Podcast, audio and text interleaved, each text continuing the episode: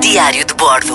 M80 Extra com Gonçalo Câmara. Na edição do Diário de Bordo de hoje, falo-lhes sobre a importância do regresso, o sabor do regresso. A primeira vez que me apercebi da importância do regresso foi numa conversa com o Miguel Sousa Tavares à porta da RTP numa tarde de dezembro, o Miguel disse que a coisa que mais gostava numa viagem era o regresso. Não necessariamente o, regresso eh, para partilhar o que se viu, mas o regresso para assimilar o que se viveu. O regresso está exposto e vivo na maior parte da nossa vida, não apenas o regresso da viagem, mas também o regresso à casa, do trabalho, o regresso das compras, o regresso às aulas, o regresso à rotina, o regresso à normalidade e às coisas comuns e impessoais.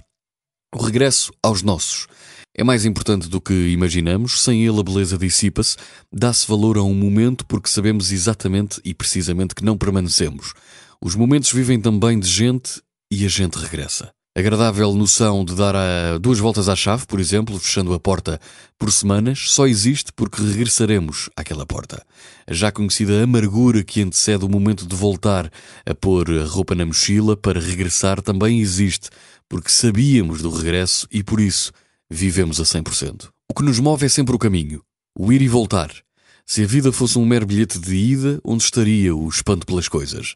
O que seria da perplexidade e do fascínio diante dos desvios? Onde estaria a surpresa que é a vida? As coisas sentem-se não porque acabam, mas porque sabemos que acabam. Regressar é saber terminar. Diário de Bordo. M80 Extra com Gonçalo Câmara.